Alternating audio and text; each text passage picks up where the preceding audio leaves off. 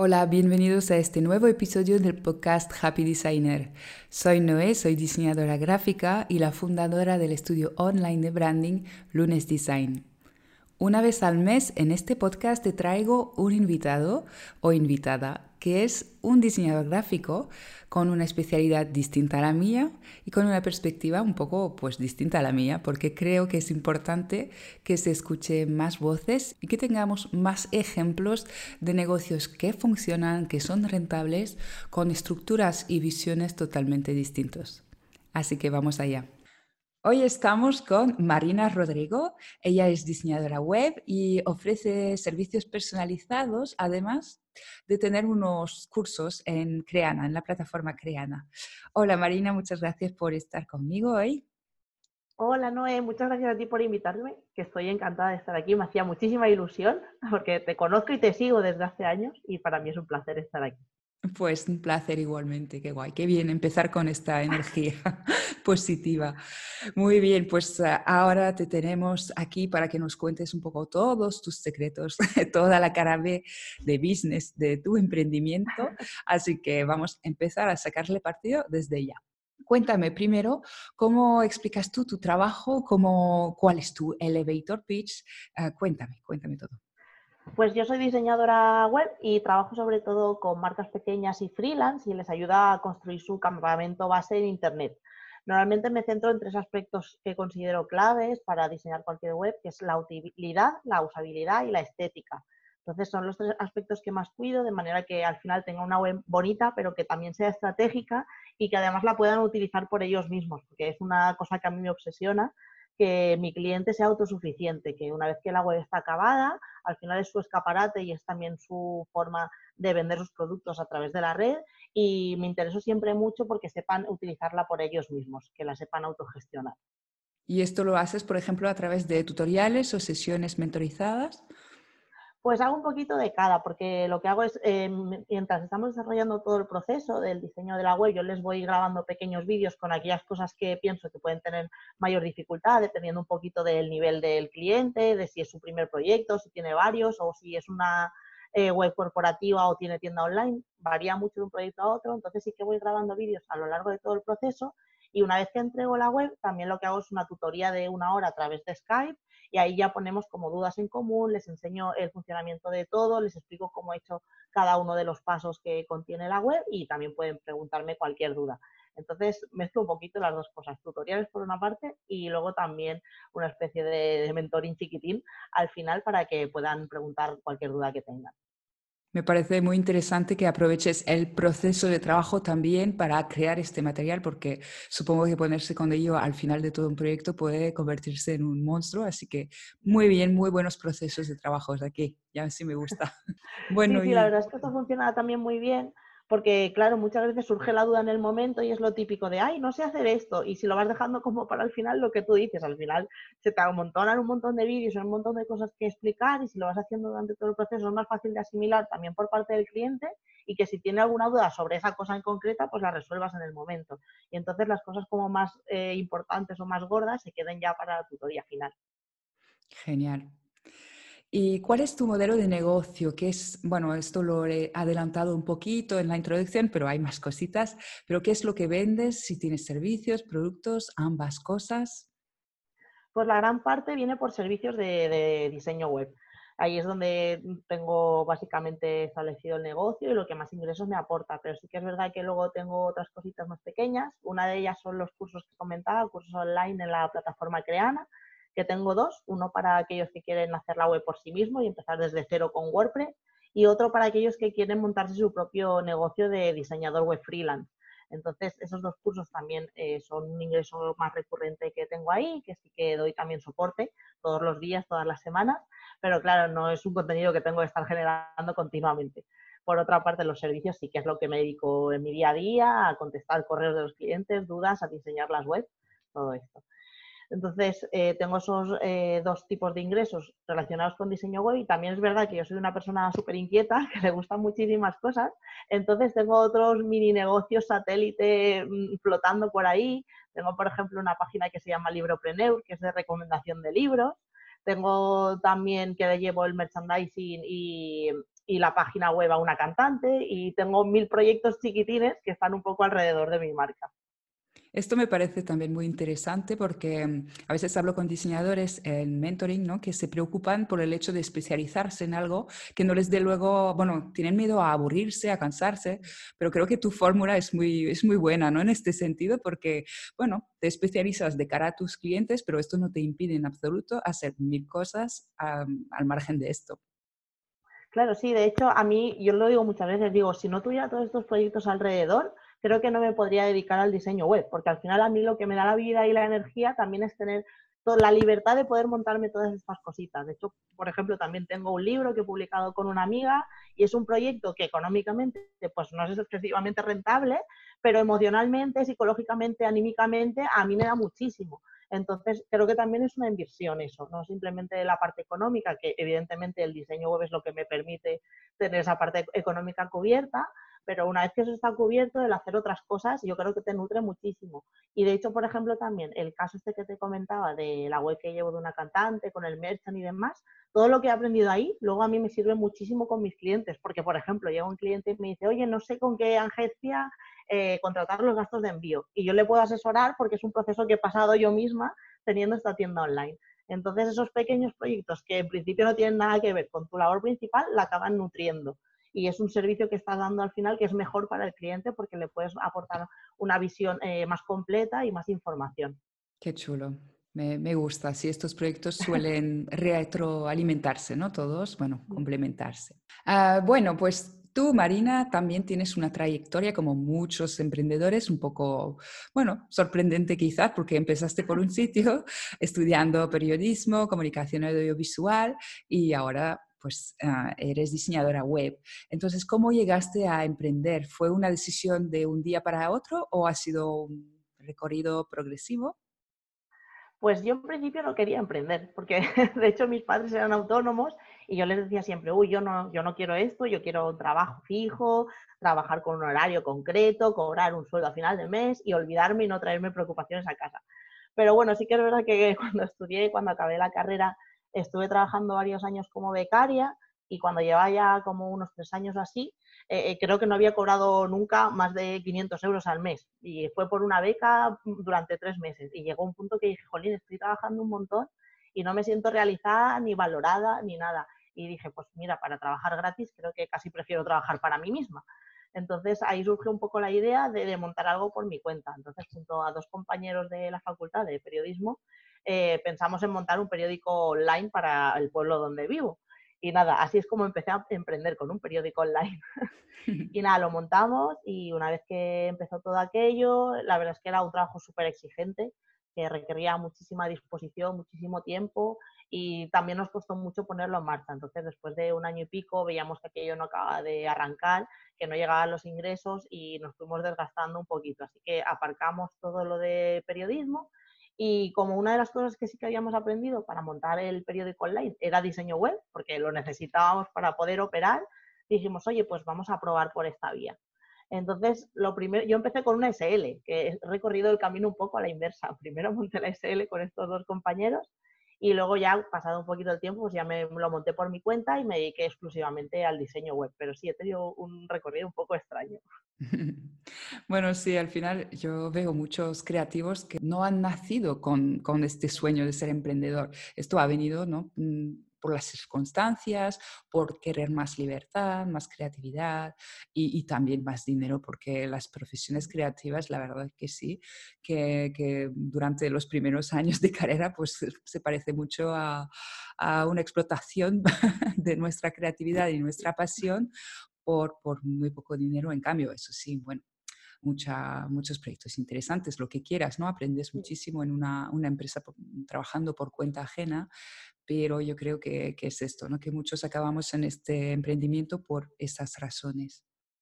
Sí, sí, además eh, de la parte económica, que obviamente también pesa, pero yo también me sentía como que cuando hacía algo bien nadie lo valoraba y cuando lo hacía algo mal todas las culpas iban para mí. Entonces a mí eso también me frustraba muchísimo. Era como, vale, pues si acierto quiero que se me reconozca y si la cago quiero que se me reconozca, pero no solo una de las dos.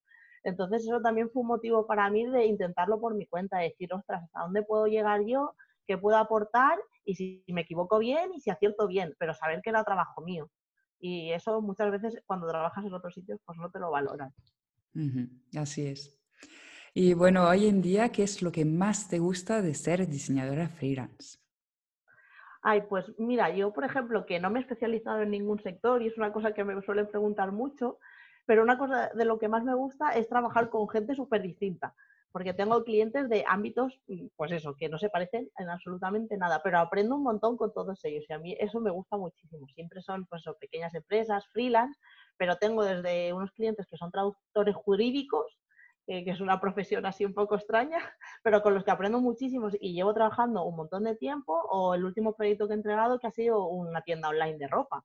Entonces, de todo ello voy aprendiendo y el poder pasar de un proyecto a otro que no tiene nada que ver, aunque requiere un esfuerzo, porque es como empezar desde cero cada vez, pero a mí eso me gusta, porque también tengo un perfil muy iniciador de proyectos, entonces el tener que enfrentarme a retos constantemente es algo que a mí me encanta.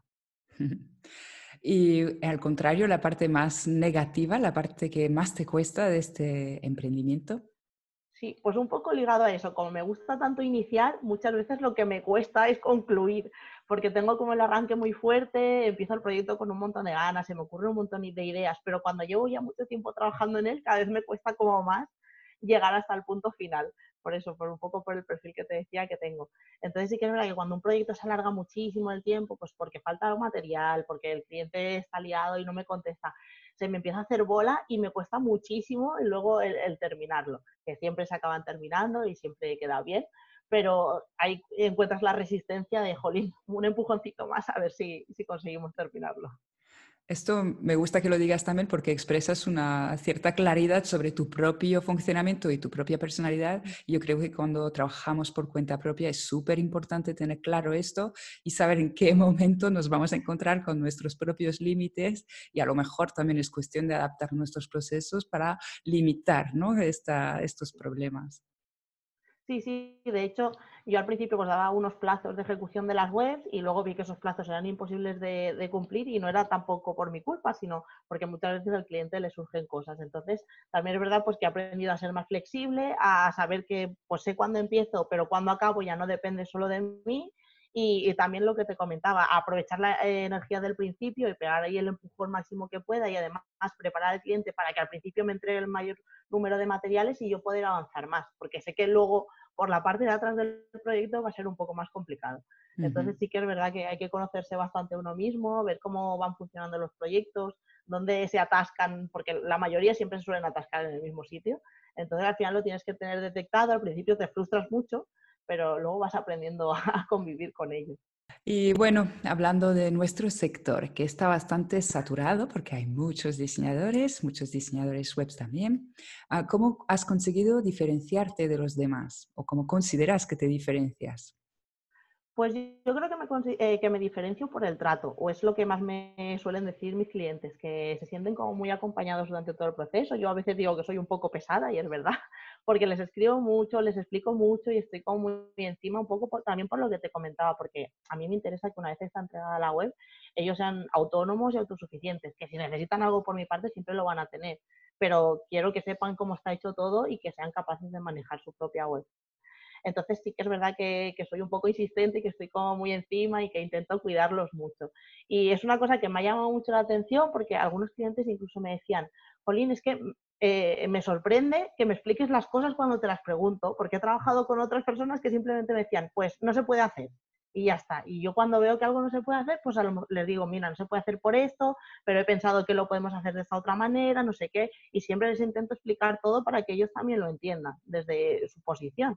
Entonces, eso sí que es algo que, me han repetido varios clientes, de que les llama la atención, eso, que les dé explicaciones, que les vaya compartiendo como todo el proceso. Creo que un poco al final el trato es lo que me diferencia, porque como te decía, yo tampoco estoy especializada en un nicho en concreto, ni solo trabajo con un perfil de cliente. Sí que es verdad que, por ejemplo, solo trabajo con WordPress, no toco más herramientas de diseño web, pero aparte de eso no estoy especializada en un nicho y creo que es más el proceso del trabajo y el trato que tengo al final con el cliente, el acompañamiento que hago con ellos, lo que me diferencia de, otros diseñadores. Genial, pues eso es muy guay y espero que le saques partido en tu comunicación porque sí que es, sí que es chulo. Y bueno, por detrás de la pantalla, ¿quién hay? ¿Estás tú sola o tienes colaboradores, becarios, empleados? ¿Cómo es? Pues estoy yo sola, pero sí que es verdad que tengo un montón de colaboradores. De hecho, en algún proyecto he colaborado contigo incluso, en la parte de imagen corporativa.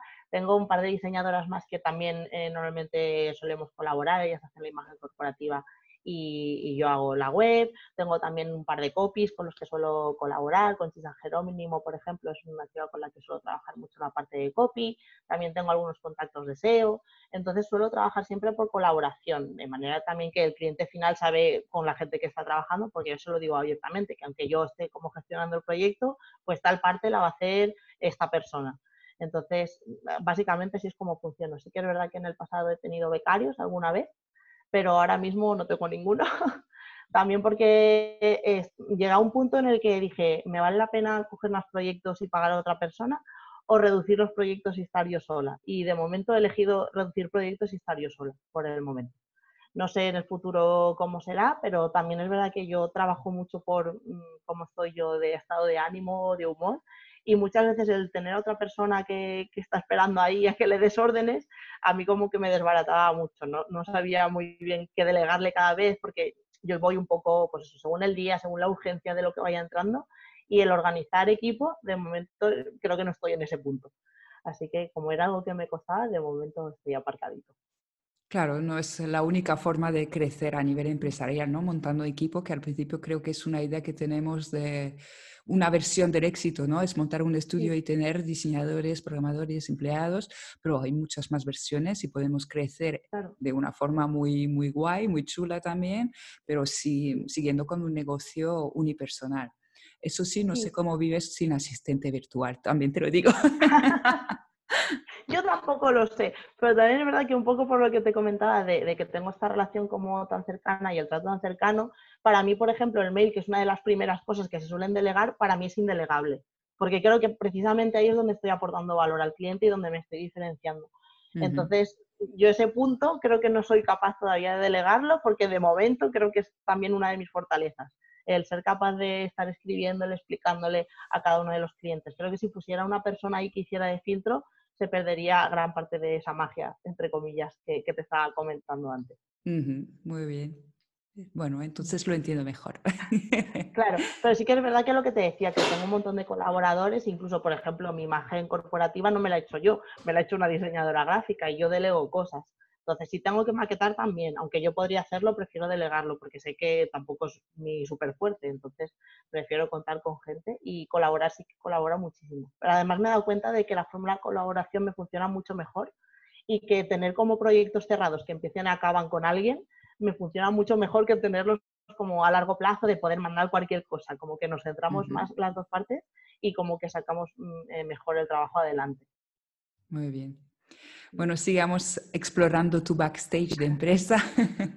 Ah, quiero, saber, que a mí que me, encanta este tema de organización, ¿cómo te organizas? Si tienes sistemas, procesos de trabajo, cómo te planificas, bueno, plantillas, o si eres de las que improvisan. Que, bueno, las hay. Pues tengo un poco de todo. me gusta improvisar, pero sí que es verdad que, por ejemplo, tengo también una manía un poco rara por una diseñadora hoy, es que tengo agenda de papel He intentado miles de veces utilizar Google Calendar y no lo he conseguido nunca y sigo siendo de agenda de papel. Entonces, una forma de organizarme así el tiempo, reuniones y demás es esa. Y luego, en cuanto al proceso de trabajo, sí que es verdad que tengo plantillas y tengo, por ejemplo, tableros de Asana con todas las labores que sé que lleva una web para poder ir chequeando, no saltarme ninguna. Tengo también, que es súper útil, un montón de plantillas de email para, dependiendo de también dónde está eh, el cliente en el proceso, pues aconsejarle de una manera u otra y tener ya algunas cositas preexplicadas para poder enviárselas. Y luego también lo que te comentaba de los tutoriales, aunque la gran parte las hago a medida para cada uno de los proyectos, también es verdad que tengo algunos ya pregrabados porque son cosas comunes a muchas webs. Entonces mm, voy haciendo las dos cosas. Por una parte voy improvisando conforme van saliendo las cosas, pero por otra sí que me gusta tener pues eso, como un paso a paso para no despistarme y que no se me pase nada.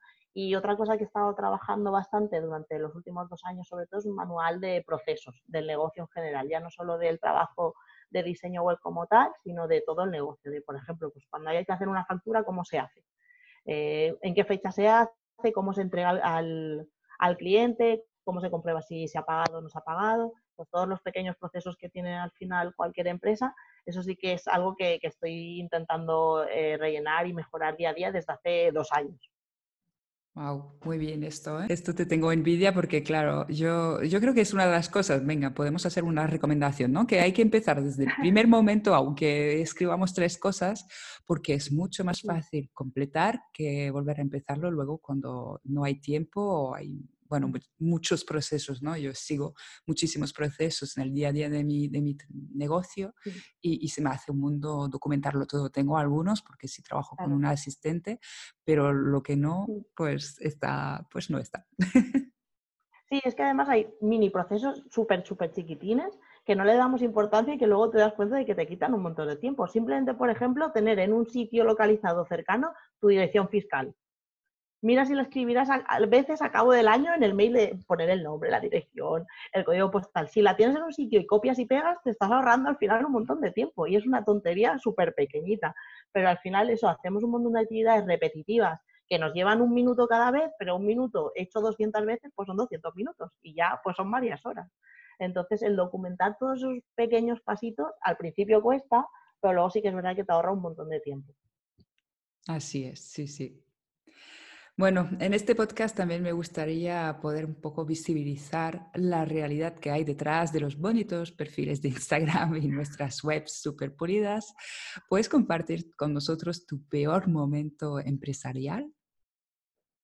Ostras, pues es difícil, pero yo creo que los peores momentos que he tenido, no, no tengo así uno que recuerde especialmente traumático, pero tengo como varios que están todas relacionadas con no saber decir que no al cliente, el, dejar que se sobrepasen los límites de alguna manera y tú por no quedar mal, por no sentirte mal o por sentir que no estás cumpliendo con todo, el no saber decir que no. Entonces, pues eso, que te hayan contratado X y acabes haciendo el triple de trabajo y en ningún momento le pongas un límite al cliente, le digas que les va a costar más dinero o que se va a retrasar el proyecto, nada, sino que tú te lo tragues todo y pongas toda la energía y todo el esfuerzo en algo que ni siquiera te van a recompensar, entre comillas, porque no estaba ni presupuestado. Entonces, de esos momentos he tenido varios, o de que te pidan cosas de un día para otro cuando es inviable y aún así pues restarle horas a otras cosas para intentar entregarlo y demás. Entonces, creo que casi todos los traumas que tengo, supongo por no haber puesto el límite por mi parte y haber dicho que sí cuando tenía que haber dicho que no. Y cuéntanos, cuando has dicho que no, no ha pasado nada, ¿verdad? No, no ha pasado nada. De hecho, tuve una anécdota bastante curiosa porque eh, tuve un Skype con una chica que me pidió presupuesto y cuando acabamos de hablar como que no me dio buen feeling. Y entonces le escribí y le dije, oye, eh, es que no, he acabado como de conectar contigo y creo que otra persona haría mejor trabajo que, que, el que yo te puedo ofrecer. Y la chica me contestó como de malas maneras y de alguna manera me reafirmó, de decir, ostras, pues no estaba tan equivocada de que no íbamos a conectar bien. Desde ese momento como que me lo tomo un poco mejor y sí que intento seguir más mi intuición también e intentar poner un poquito de más límite, porque muchas veces ya te digo, mm, también pensamos, hombre, ¿cómo voy a decir que no? Es que eh, soy una flipada, se van a pensar que no sé qué, no sé cuántos, y al final es el diálogo interno que tenemos nosotros y creo que vale más la pena el curarte en salud y no hacer un trabajo con el que no estás a gusto, a decir que sí a todo simplemente por, pues eso, por ganar más dinero, por lo que sea. Creo que no vale la pena al final. No, no solo no vale la pena, sino que siempre salen mal estos proyectos. Siempre se complican, siempre, o sea, siempre lo lamentamos. Yo las veces que lo he hecho, y también lo he hecho al principio como todos, ¿no? Ah, lo, lo, lamenté muchísimo y luego sí, yo creo que también son mis momentos más de crisis, son los que estaba enredada en un proyecto que se había convertido en un monstruo o que no había sentido desde el inicio y, y me estaba costando el triple. Sí, sí, pero es que además esa sensación que tienes tú de sentirte súper mal, cuando creo que es mejor que no hagas un trabajo en el que no vas a poder dar el 100% que decir que sí simplemente por el dinero. Pero yo me sentía fatal y lo que te decía, yo me sentía como, pero estás flipada, ¿qué te pasa que estás diciendo que no un proyecto de una persona que te quiere pagar? ¿Estás bien de la cabeza?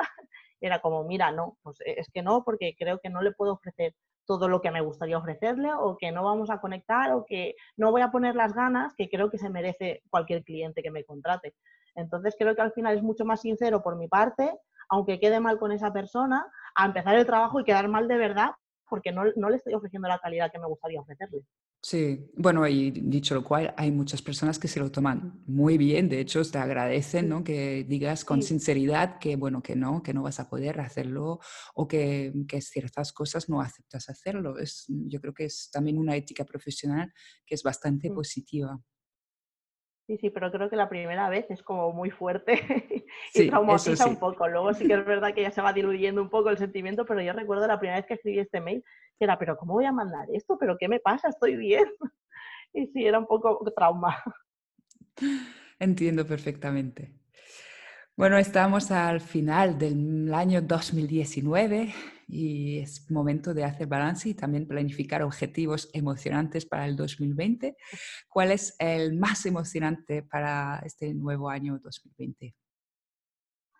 Pues bueno, como comentábamos al principio, aparte de la parte de diseño web de servicio, tengo esta parte de cursos y es una parte que yo tengo aún pendiente de explorar. De hecho, llevo como postergando un par de años el sacar mi propio curso de diseño web con acompañamiento y demás, y lo tengo súper pensado, tengo un montón de cosas escritas, de material preparado, y no consigo encontrar como el momento o el impulso para sacarlo. Entonces yo creo que va a ser uno de los objetivos de 2020 que espero que por fin salga a la luz.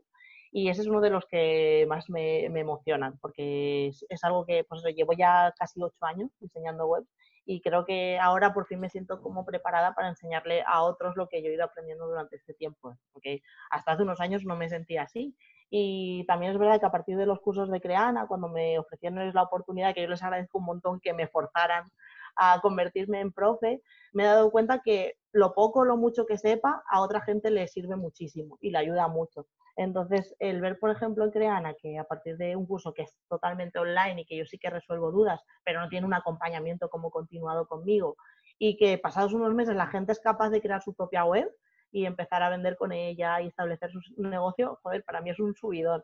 Entonces, sí que me gustaría eso, pero una fórmula como un poco más personal que fuera intermedia entre el curso online sin soporte y el servicio personalizado que doy, que fuera una formación mentorizada, algo así y ahí es donde estoy poniendo un poco la energía a ver si sale adelante. Bueno, esperemos que sí, queremos verlo. Y aparte, pues creo que te da para el año entero, ¿no? Sí, sí, sí, sí, yo creo que es un proyecto larguito. Pero te digo, llevo como dos años dándole vueltas y no he conseguido aún como sacarlos también un poco por lo que comentábamos, que, al final creo que ponemos nuestro negocio como al final de toda la cola de proyectos. Primero siempre va lo de los clientes y decimos a todo que sí. Y entonces hasta que no aprendes a decir un poco de que no y a reservarte un espacio para ti, es muy difícil muchas veces sacar cosas propias de, tu propio negocio, hacer que avance y dedicar a cosas que en realidad te nutren a ti, más allá de a los clientes. Eso sí, sí. Bueno, estamos ah, finalizando la entrevista y quiero acabar con un pequeño viaje al pasado. Imagínate que nos encontramos en los inicios de tu trayectoria como diseñadora. ¿Qué consejo te gustaría darte a ti misma? Pues yo creo que me diría sobre todo lo que estábamos hablando antes, el escucharme a mí misma por encima de, de a los demás, porque la verdad es que también estamos como sobre saturados de información tenemos miles de cursos a nuestro alcance, tenemos miles de fórmulas mágicas que nos prometen el éxito en cualquier aspecto de nuestro negocio y muchas veces cuando estás empezando que tienes muchísima inseguridad, es como, ostras, pues voy a hacer caso a esta persona y a esta otra y, lo otro. Y muchas veces estás haciendo cosas al final que ni siquiera casan contigo, que no te sientes cómodo haciendo. Entonces yo he pasado por eso durante muchos años y al final he dicho, jolín, ¿por qué tengo que hacer cosas en mi negocio que me lo he montado para que siga mis reglas y esté acorde conmigo que no me apetece hacer o con las que no me siento cómoda. Pero siempre tienes esa inseguridad de, jolín, si tú no sabes nada y toda esta gente sabe tanto y factura mucho más que tú, ¿cómo no les vas a hacer caso? Pero al final creo que es lo único que, tenemos que hacer, hacernos más caso a nosotros, escucharnos y, eh, uy, perdona, y siempre vamos a aprender de otras personas y nos puede ser súper útil cosas por las que ya han pasado y todo lo que enseñan. Yo no te digo que no, yo he aprendido muchísimo de mucha gente eh, por cursos, por conferencias, por workshops, por todo, pero siempre alineándolo con lo que quiero en mi vida y con lo que soy yo y con los valores que tengo y con mi forma de trabajar. A mí hay muchas cosas, por ejemplo, de automatización que sé que son súper útiles, que, pero que para el tipo de negocio o personalidad que yo tengo a mí no me sirve porque entonces es lo que estábamos comentando antes. Le quitaría un poco toda esa esencia del personalizado y del trato, que creo que es mi fuerte. Entonces entiendo que en otros eh, negocios funciona súper bien, pero a mí no me sirve. Entonces, el saber trazar eso y decir, vale, esto lo está haciendo el 95% de la gente y le funciona genial, pero yo no lo voy a hacer. Es una decisión un poco difícil porque muchas veces ni siquiera te entiende el resto de gente, porque todos nos subimos como al carro enseguida y es como, ¿por qué no lo haces? Si esto funciona súper bien, ya, pero para mí no. Entonces, creo que ese sería el consejo que me daría de escúchate y haz siempre pues eso, lo que veas que concuerda contigo y con lo que te sientes a gusto. Muy bien, me gusta este consejo. Yo creo que, que, si le hacemos todo un poco más caso, además tendremos un panorama un poco más interesante de negocios pues, que funcionan un poco distintos todos y más acorde con la personalidad del profesional que hay detrás. Exacto. Bueno, pues hasta aquí hemos llegado. Muchas gracias, Marina, por compartir todos tus secretos con nosotros. Muchas gracias a ti, Noé. Para mí ha sido un placer. Y nada, cuando quieras repetimos. Bueno, y cuéntanos uh, tu web y dónde podemos encontrarte. Pues me podéis encontrar en marinarodrigo.com y también la única red social y que actualizo, aunque tampoco muchísimo, es Instagram y ahí soy arroba, soy Marina Rodrigo. Entonces esos dos canales son los que tengo más abiertos, donde voy publicando y nada, me encantaría que cuando escuchéis el podcast eh, me digáis alguna cosilla, me mandéis un privado, me dejéis un comentario para saber qué os ha parecido. Perfecto, muchas gracias Marina y bueno, a todos un feliz lunes y nos vemos pronto en un nuevo episodio de Happy Designer. Hasta luego. Hasta luego, gracias.